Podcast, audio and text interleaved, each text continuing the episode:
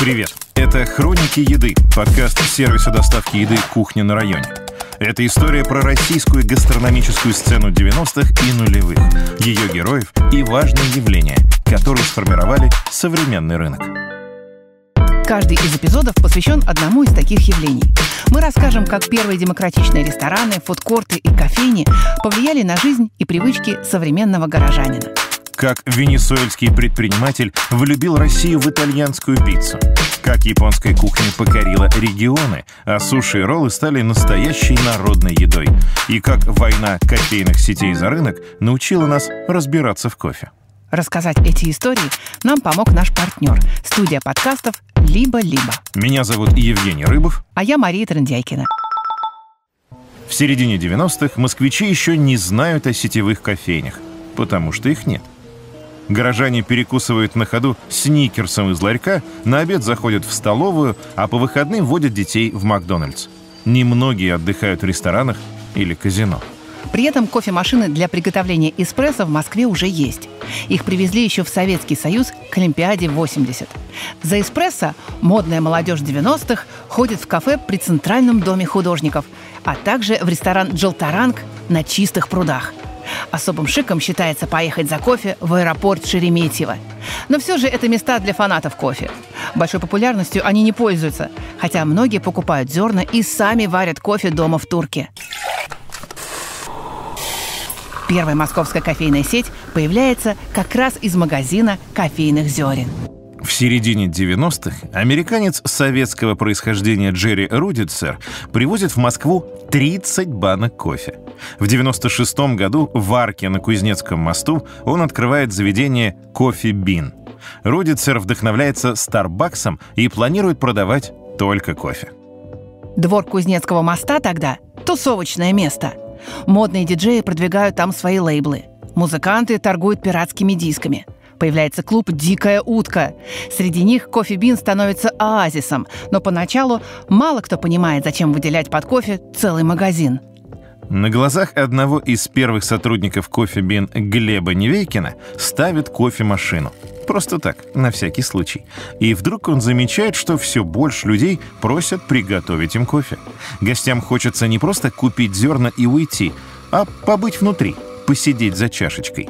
Так кофе Бин превращается в первое в России место, которое можно смело назвать кофейней, хотя там и стоит всего-то два стула. Туда же приходят работать первые энтузиасты, которые позднее будут строить и продвигать кофейную культуру как Глеб Невейкин, который через много лет станет директором департамента бариста сети «Кофемания». Кофебин в то время уникальное место, Кузнецкий мост, центр города. Для середины 90-х это, конечно, было что-то супер необычное. Но если весь мир живет с пакетиками, знаете, такие три в одном, вещевые рынки и так далее, и вдруг машины эспрессо, ну это фантастика, конечно. Это потом уже, ты оглядываясь, ты понимаешь, ничего себе, какое у тебя счастье. И в то время это 30 банок кофе из разных стран, то, чем сейчас многие активно занимаются, это было уже в середине 90-х, представляете? Когда у тебя Танзания и Пибери в одной руке, когда у тебя Кения в другой руке. Я думаю, что в то время это сильно-сильно опередило вообще рынок, потребителей и так далее. То есть это настолько было из другой вселенной вообще. Вот, очень круто. Именно в кофе Бин в 98 году Глеб вместе с двумя коллегами придумывает первый русский напиток на основе эспрессо, который сейчас подают во многих заведениях. Иногда его можно встретить даже за границей. Это раф – капучино со сливками и сахаром. В то время был очень популярный ароматизированный кофе в термосах, фильтр кофе, большая чашка, сливки, сахар бесплатно, и фактически это как обед – да и все. И ребята к нам ходили, один из них, он требовательный такой достаточно, мне что-то все время не нравилось. Мы для него пытались сделать то, что ему понравится, и в результате взяли сливки 11-процентные, эспрессо и ванильный сахар, взбили, ему это понравилось, он стал это пить. Не было никакого такого мозгового штурма, давай что-нибудь придумаем. В общем, Рафаэль Раф, который полюбил этот напиток, он ходил к нам, пил его. И друзья, пробуя из его чашки, стали приходить и говорить, мне как Рафу. Вот это как рафу стало звучать очень часто. Неожиданно стал популярный напиток, потом просто стерли эти как, и получилось раф кофе. К удивлению соседей, кофебин не закрылся и стал сетью. Но настоящую кофейную революцию в Москве совершил все же не он. О бизнесмене Тимуре Хайрудинове известно очень мало. Поговаривают, что в 90-х он держит то ли клуб, то ли ресторан. Коллеги рассказывают, что однажды он поехал в Милан и увидел там традиционный кофейный бар с кофемашиной для напитков на основе эспрессо, круассанами корнетто и бутербродами панини. Светило солнце, бариста за стойкой весело болтал с посетителями, не переставая наливать то капучино, то макьято. Одни гости выпивали свой напиток возле стойки и бежали по делам, другие усаживались за столики и читали газету. И никаких тебе бандитских разборок и пьяных драк. Вот бы и в Москве было так же. Предприниматель решает привести в Россию немного итальянской расслабленной атмосферы. Но это оказывается непростой задачей – надо не только закупить за границей зерно и оборудование, но еще научить первых бариста обращаться с кофемашиной. Этого пока не умеют делать даже ребята из кофебина, которые увлеклись хорошим заграничным кофе еще до того, как Хайрудинов влюбился в Италию. В то время э, был так организован кофейный бизнес, что не было отдельной профессии бариста. То есть ты мог сделать какой-то салат, приготовить, выжать там сок, заварить чай, сварить кофе, помыть пол, помыть туалет, там, ну и так далее. Все по кругу идет. Стыдно об этом вспоминать, но что делать? Мы предлагали, мы предлагали капучино, мы знали слово капучино, но никто не знал, что это. Интернет ж нет, книжек нет, ничего нет. Я помню, зашли две американки, увидев, как мы пытаемся сделать капучино, они говорят, блин, дайте вам покажем. Мы прям зашли, и... но то, что они показали, я бы не хотел вспоминать, но тем не менее это было. И для меня было вообще шок, и открытие, когда я посетил в 2000 году первый чемпионат, мировой чемпионат бариста. И там я узнал, что, оказывается, надо чистить кофемолки. То есть мне просто в голову не приходило, что их надо чистить. Никому не приходило в голову, что их надо открывать и чистить. Когда ты почистишь кофемолку или помоешь машину, вкус другой становится. Профессионалов в приготовлении кофе в конце 90-х на рынке нет, поэтому, согласно корпоративной легенде, Тимур Хайрудинов отправляет первых сотрудников на учебу в Италию. Он собирается назвать сеть «Кофейный дом», но потом решает придать ей больше заграничного лоска. Так появляется бренд «Кофе Хаус». Первую точку Хайрудинов открывает в галерее «Актер» на Тверской в сентябре 1999 года. Интерьер в спокойных коричневых тонах, небольшие столики, барная стойка с кофемашиной. Все как в Милане. И меню примерно такое же, как в Италии. Кофе, десерты, бутерброды, алкоголь. И это при том, что в большинстве заведений в то время предлагали огромный выбор блюд, и первых, и вторых, и десертов. Тем не менее, место пришлось горожанам по душе — Первое время туда ходили в основном состоятельные люди. Обеспеченная молодежь назначала там свидания. Серьезные бизнесмены проводили деловые встречи. За год Тимур Хайрудинов открыл еще четыре кофе-хауса. Но этого мало. Желающих выпить кофе с десертом в приятном месте становится больше. В 2000 году ресторатор Александр Колобов открывает возле метро Октябрьская кофейню «Шоколадница». Она находится на месте одноименного советского кафе, куда Колобов ходил в детстве с родителями и ел фирменные блинчики с шоколадом. После долгих обсуждений советское название решают оставить. Заодно теперь можно говорить, что заведение ведет свою историю аж с 1964 года. К этому моменту семья Колобова уже давно занималась ресторанным бизнесом. Родители Александра открыли в Москве, например, мексиканский ресторан «Панчо Вилья», веселый бар «Хард Рок Кафе» и чинный паб «Честерфильд». Предприниматели постоянно ищут новые места для своих заведений. Но специально за помещением советской шоколадницы никто не охотится. Легендарного кафе там давно нет, и запах шоколадных блинчиков остался лишь в воспоминаниях Александра. Первую шоколадницу Александр Колобов открывает в 21 год. К этому возрасту он уже успел поучиться в Лондоне и застать там настоящую кофейную революцию, поэтому идея кофейни принадлежит именно ему. В меню нового заведения значатся классические и сезонные кофейные напитки, а кроме того Колобов решает сразу делать упор на десерты – блинчики, горячий шоколад, пирожные конце 90-х Москва еще очень далека до открытия классической кофейни, где в меню можно найти только кофе. Вот как об этом рассказывает Ирина Шубина. Она сделала первый кофейный фестиваль в Москве и Петербурге «Кофе Фестивал», а в 2018 году издала книгу «Хороший кофе», для которой поговорила со всеми важными людьми, повлиявшими на культуру и историю российского кофе берем 90-е, и мы понимаем, что в 90-е все-таки у людей оставалась культура еды дома, И единственное, когда они выходили куда-то, это была история про полноценный прием пищи.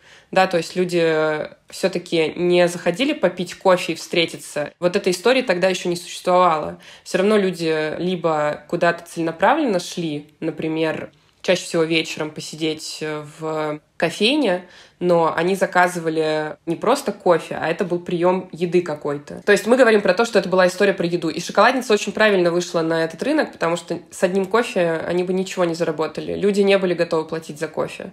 Особенно в то время, мне кажется, была распространена вот эта математика, что себе с чашки кофе был 8 рублей, а в шоколаднице она стоила в то время, если я правильно сейчас вспомню, эспрессо у них стоил 60, а капучино 100 плюс. И, соответственно, все примерно понимали, что они переплачивают за вот этот э, сервис плюс э, атмосферу плюс там все остальное, и таких денег у людей не было. Молодой предприниматель понимает, москвичам не хватает мест для общения. В кофейне за небольшие деньги можно было взять еду и напиток, спокойно поговорить, отдохнуть от работы или домашних дел – пока на кофейном рынке просторно, а горожане с интересом принимают все новое. Шоколадница быстро становится популярной. И в этом нет ничего удивительного. Колобов начинает активно открывать новые точки. Кофе-хаус и шоколадница появляются в удачное время. В 2000-х доходы россиян растут, а вместе с ними растет и желание тратить деньги, в том числе на походы в кафе. А рынок при этом еще не заполнен.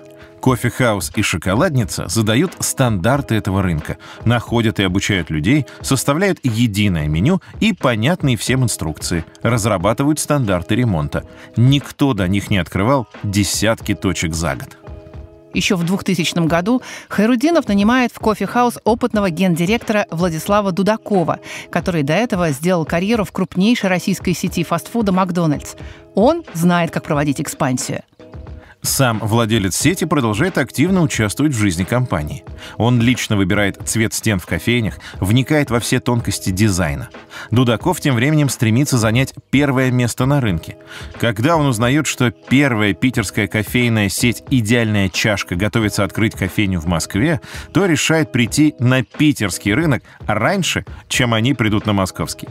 Кофе-хаус опережает идеальную чашку на два дня, а потом и обгоняет ее по числу заведений в Петербурге. Темпы роста кофе-хауза впечатляют.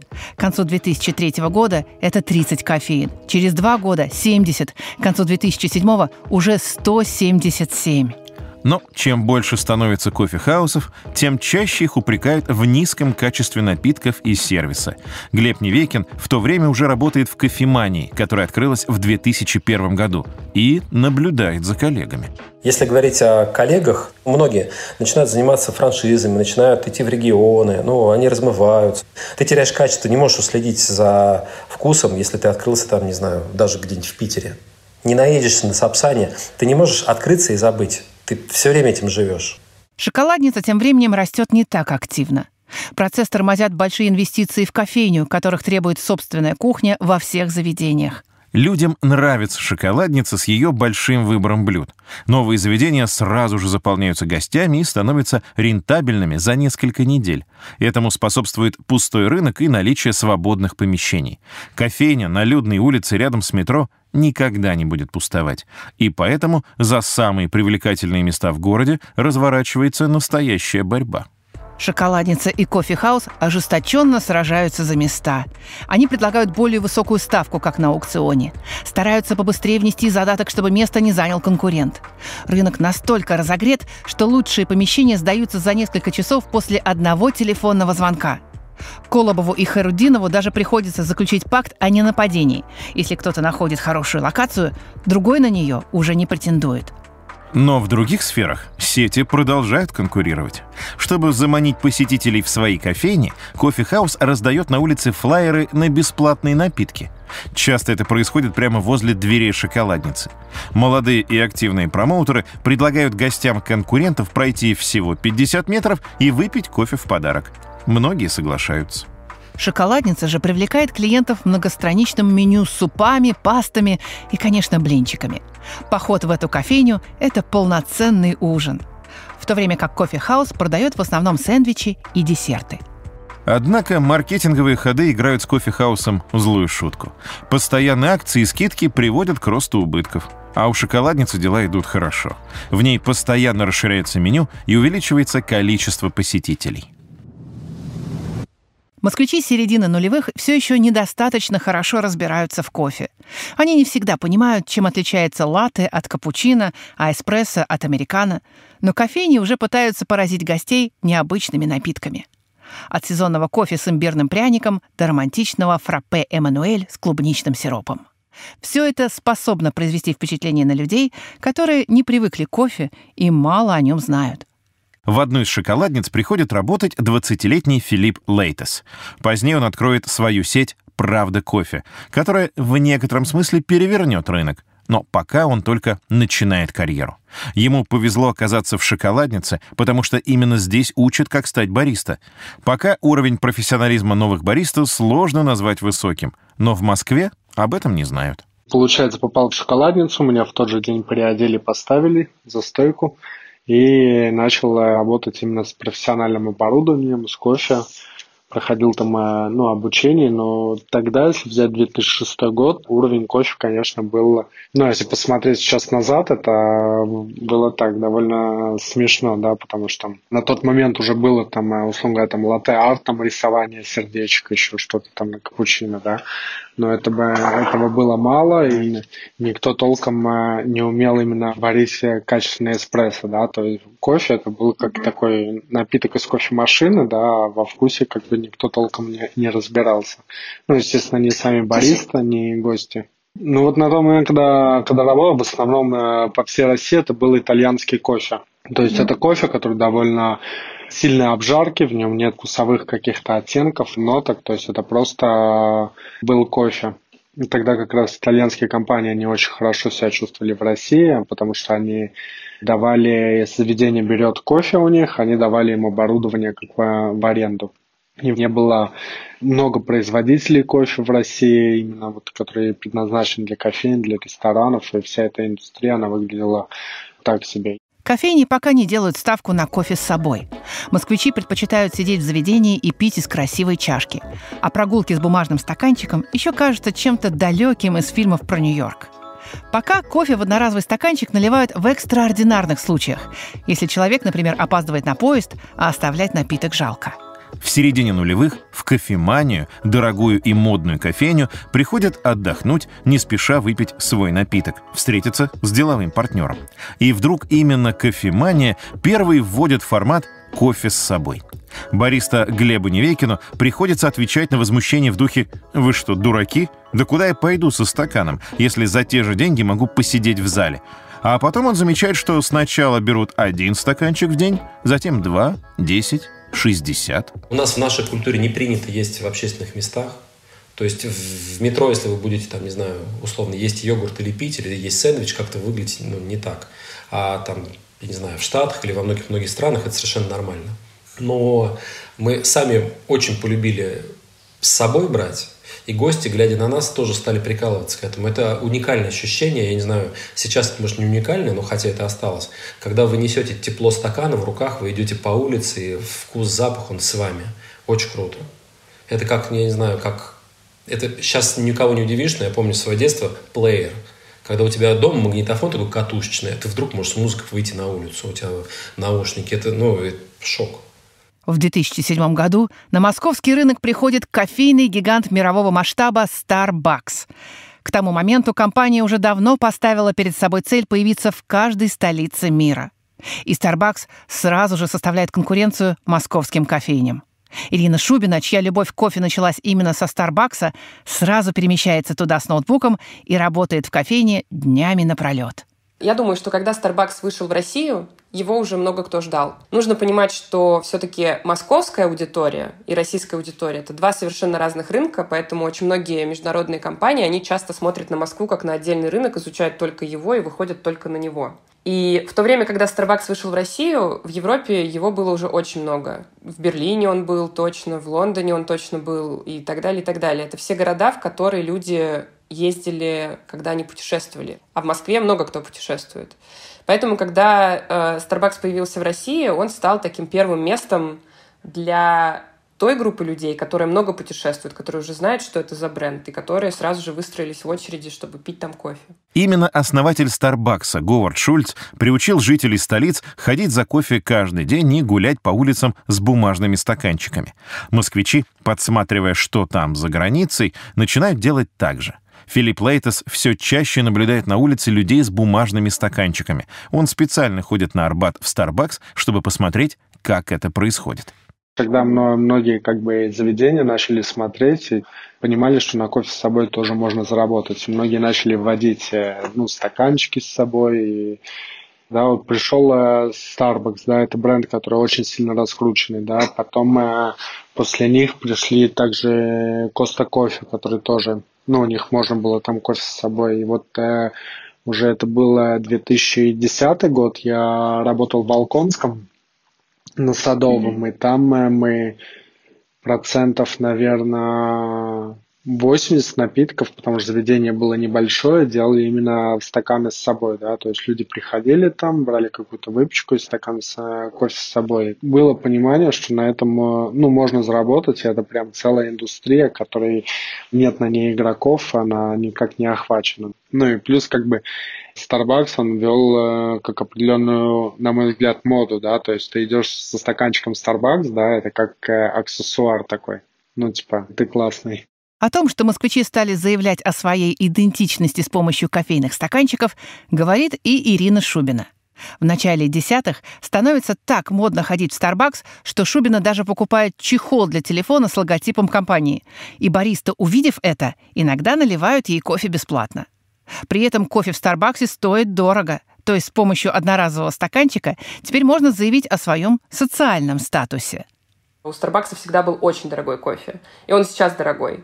Я очень хорошо помню, когда кофе в шоколаднице стоил условные 100 рублей да, за эспрессо. В Старбаксе дешевле 200 ничего не было. Это был первый такой момент, когда ты понимаешь, что ты платишь не за просто чашку кофе, как за продукт, а кофейня и аудитория этой кофейни, они становятся для тебя такой частью самоидентификации.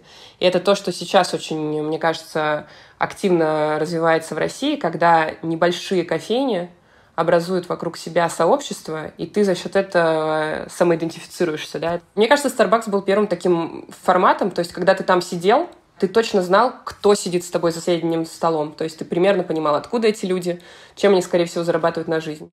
Другая важная перемена, которая случается благодаря Старбаксу, связана с деловой сферой жизни. В 90-х в России встречи велись в ресторанах, банях или за дорогим ужином с большим количеством алкоголя.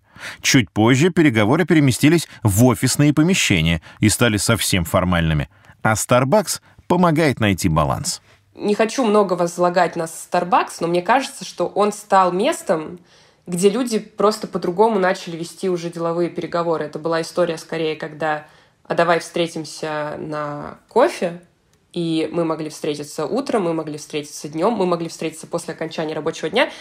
Это все равно было более неформально, чем встреча в какой-нибудь комнате для совещаний, но это не было вот этой тяжеловесной такой культурой 90-х про какие-то долгие, глубокие, такие очень какие-то переговоры и так далее. Нет, это была именно история про легкие встречи, нетворкинг, э, знакомства. Люди встречались, не зная друг друга в Старбаксе, да, и я очень часто, когда сама там сидела и работала, слышала вот эту историю, когда человек заходит, берет трубку телефона, звонит и говорит, привет, я пришел, а как вас найти? То есть это означает, что люди встречались в Старбаксе, не, не зная друг друга. Мне кажется, что во многом сейчас кофемания э, забрала на себя эту аудиторию, да, Хотя Starbucks до сих пор э, тоже является таким местом. Есть такое любопытное место, Белая площадь, там сидит большая четверка консалтинговой компании, там сидит Авито, там сидит э, еще кто-то, Авиаселс там недавно открыли офис. То есть много-много-много разных бизнесов. И э, на первом этаже бизнес-центров там как раз есть кофемания, там есть э, Starbucks и э, есть, э, по-моему, Hello People. Вот. Э, и люди там просто проводят какие-то деловые э, вопросы. Наверное, так. То есть мне кажется, что Starbucks в первую очередь поменял э, деловую культуру в России. Ну, как, как минимум повлиял на нее. В начале десятых посетители кофеин стали охотно платить не за сами напитки, а за смыслы, которые транслировало то или иное заведение, за бренд и его историю. За этой волной удается угнаться не всем – Шоколадницы и кофехаус, пережившие множество бизнесовых перипетий, вдруг отстают от жизни. Для сетевых кофеин старого формата настают не самые простые времена. Мы вернемся немного назад. В том самом 2007 году, когда в Россию пришел Starbucks, а москвичи стали брать кофе с собой, чистый убыток кофехауза составил 5 миллионов долларов. За год до этого компания построила свой цех для обжарки кофе. В будущем он должен был экономить для компании деньги, но на него пришлось потратить 3 миллиона долларов. Чтобы продолжать обгонять конкурентов, Хайрудинову нужно было вкладывать деньги. Компания развивалась за счет кредитов. Чтобы получить преимущество и экспертизу, продажи поручили выходцу из Старбакса Безилу Василову. До этого он управлял пятью сотнями кофеин на Ближнем Востоке. Теперь его целью было 300 точек кофехауса к 2010 году. Чтобы достичь ее, компании нужно было стать эффективнее. Василоу на треть сократил ассортимент, а также перевел некоторые точки на самообслуживание. Изменения начались в 2007 году, а в 2008 грянул кризис, который свел на нет возможный положительный эффект. На аренду приходилось больше трети затрат. Компания урезала издержки и залезала в новые долги. Тимур Хайрудинов получил 220 миллионов рублей под залог 49% акций сети. Но этого было мало. Компания испытывала большие трудности. Тем временем шоколадница чувствовала себя неплохо. Основой благополучия была недвижимость семьи Колобовых. Многие кофейни находились в собственных помещениях, и компании не приходилось тратиться на аренду. А доходы от сдачи в наем других активов были финансовой подушкой сети в трудные времена. В 2013 году кофе-хаус все же имеет свои три сотни кофеин, но примерно столько же их у шоколадницы. Правда, выручка сети Хайрудинова вдвое меньше – около 5,5 миллиардов рублей в год. Финансовые резервы предпринимателя на исходе. И он решает продать свою сеть конкурентам. Эта сделка настолько громкая, что о ней говорят все. Объединенная сеть шоколадниц и кофехаусов вскоре насчитывает уже 650 точек и занимает половину рынка московских кофеин. Предполагалось, что шоколадница наведет порядок в делах кофехауса и продолжит развивать этот бренд. Но постепенно кофейни переводят под бренд Колобова. В компании это объясняет повышением эффективности. К 2016 году у предпринимателя остается 500 шоколадниц и всего 54 кофехауса. Подружиться с заклятым конкурентом непросто. Владислав Дудаков, работавший с Харудиновым, приходит работать в шоколадницу, но через пару лет увольняется. Сработаться с Колобовым ему не удается. За шесть лет у сети сменяется шесть директоров. Компании нужно адаптироваться к новым условиям. В десятых годах шоколадница и кофехаус перестают быть модными – на смену просторным заведениям с большим меню приходит другой формат кофейни. Это точки площадью несколько квадратных метров, а то и просто окошечки для выдачи напитков. Они продают только кофе с собой и выпечку, а также делают акцент на качестве и вкусе напитка.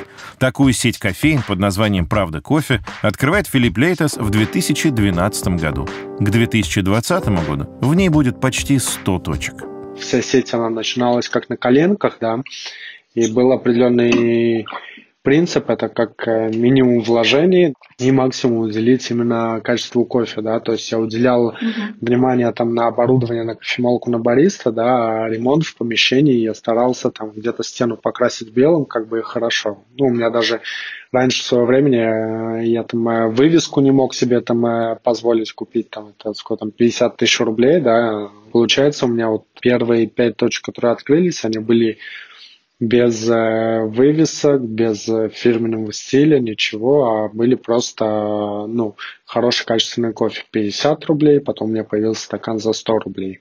Ну, не, не объем стакана, неважно, какой напиток там на, ну, налит там. И это, в принципе, мне кажется, ну, подкупило людей, когда уже ну, немного трансформировался, начал уже масштабироваться, узнаваемость, идентика какая-то, тогда уже ну, чуть-чуть по- по-другому начал делать, уже побольше чуть в ремонт вкладываться, условно говоря. Если в 2000-х владельцы кофеин ориентировались на шоколадницу и кофе-хаус, не вкладывались в оборудование и в кофе, то новые кофейни задают другие правила игры. Хорошим тоном считается не просто разбираться в кофе, но и находить своих персональных поставщиков, ездить к ним на плантации, самим обжаривать зерна и продавать кофе по более доступным ценам. В начале десятых москвичи уже лучше разбираются в видах напитков. Постепенно от кофе с большим количеством молока и сиропов они переходят к черному кофе. Многие заказывают капучино и латте на альтернативном молоке – миндальном, соевом, овсяном. Горожанам нравится вдумчивое отношение кофе в новых кафе.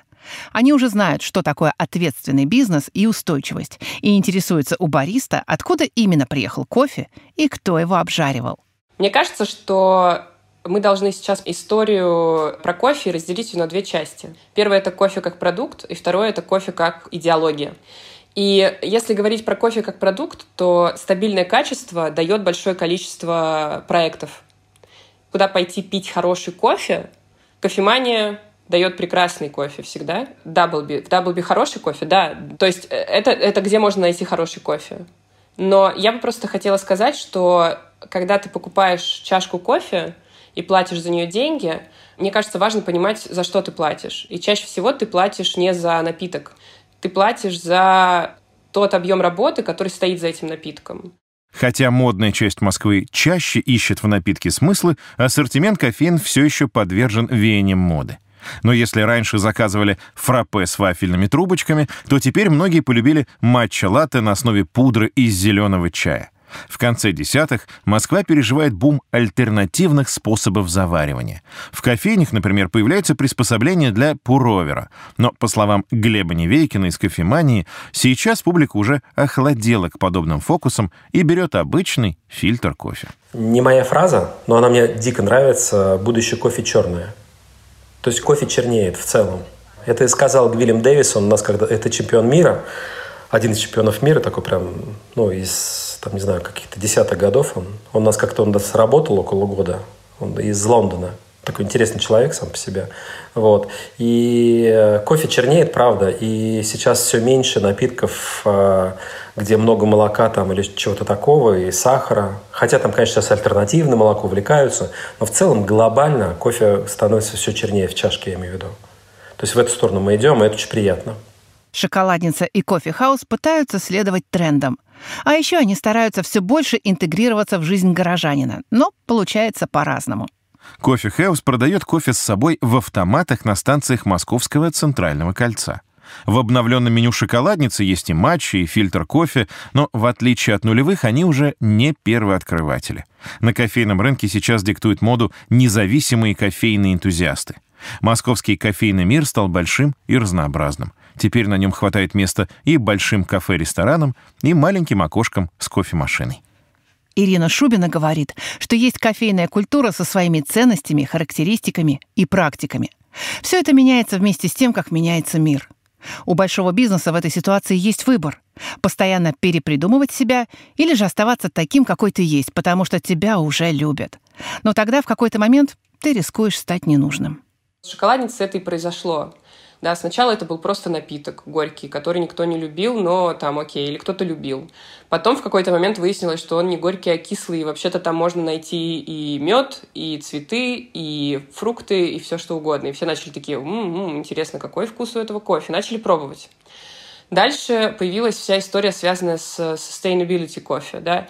Это то, как ты покупаешь зерно, у кого ты его покупаешь, кто его выращивает, знаешь ли ты фермера и так далее. Но это сейчас вот, наверное, ну, самая пиковая тема сейчас, да. Я думаю, что э, шоколадница не успела вот в историю развития себя как бренда для модной аудитории, и модная аудитория ушла. Шоколадница все-таки это коммерческий кофе, и э, они, кстати, пытались проапдейтиться, но они просто действительно опоздали. Опоздали они, потому что они большие. Шоколадница начинает активно закрывать кофейни с ноября 2019 года, потому что затраты на аренду сильно увеличились. Кофейный рынок стал очень большим и разнообразным, и теперь некоторые точки шоколадницы существуют просто по инерции, в убыток. К Новому году перестают работать около 50 точек, а еще 20-30 планируется закрыть. Это называется оптимизацией сети. И кажется, что при грамотном управлении бизнес еще можно спасти, на что и рассчитывает руководство. Но наступает 2020 год, а вместе с ним пандемия коронавируса и карантин. Ограничительные меры наносят сокрушительный удар шоколаднице. Пока маленькие кофейни активно поддерживаются их преданным сообществом, крупные сети страдают из-за огромных арендных платежей и отсутствия дохода. В конце апреля гендиректор компании Олег Подгорный выступает в медиа с заявлением «Шоколадница готовится закрыть 140 кофеин из 300, а в режиме доставки работает всего 61 заведение». Он сокрушается, что при самом оптимистичном сценарии гости начнут возвращаться только 1 июля, а на прежнюю заполняемость ресторанов он даже не надеется. Также Подгорный говорит, что группа компаний не будет открывать новые точки в этом и следующем году. Зато готовится перезапустить бизнес с нуля. Неизвестно, как будет выглядеть этот перезапуск, и непонятно, будет ли эта шоколадница вообще – Возможно, сеть попытается успеть за модой на устойчивость и черный кофе, или же придумает что-то совсем новое. Сложно предугадать, что будет дальше. Но очень важно понимать, что заслуги сетей огромны. Именно они сформировали кофейный рынок и показали россиянам, что можно приходить в кофейню и платить в первую очередь за напиток, а не за еду. Благодаря борьбе между шоколадницей и кофехаусом и их драматичному слиянию появилась кофейная конкуренция, а вместе с тем развитие кофейной культуры. Это сети приучили нас брать кофе с собой, ходить на свидания в кофейне и решать деловые вопросы там же. Они победили несокрушимую популярность чая у россиян.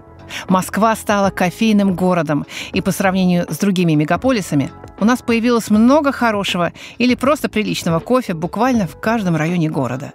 На этой почве выросли маленькие ответственные кофе-проекты, и началась новая волна кофе-потребления. Сегодня центр Москвы невозможно представить без кофейных окон на каждом шагу, а горожанина без бумажного, а теперь и многоразового стаканчика в руке. Это был подкаст сервиса «Кухня на районе» и студии «Либо-либо» «Хроники еды». Над выпуском работали шеф-редактор и продюсер Даша Благова, автор Анна Соколова, редакторы Ольга Замятина и Юлия Яковлева, звукорежиссер Павел Цуриков и композитор Кира Вайнштейн. С вами был Евгений Рыбов и Мария Дрендяйкина. Пока!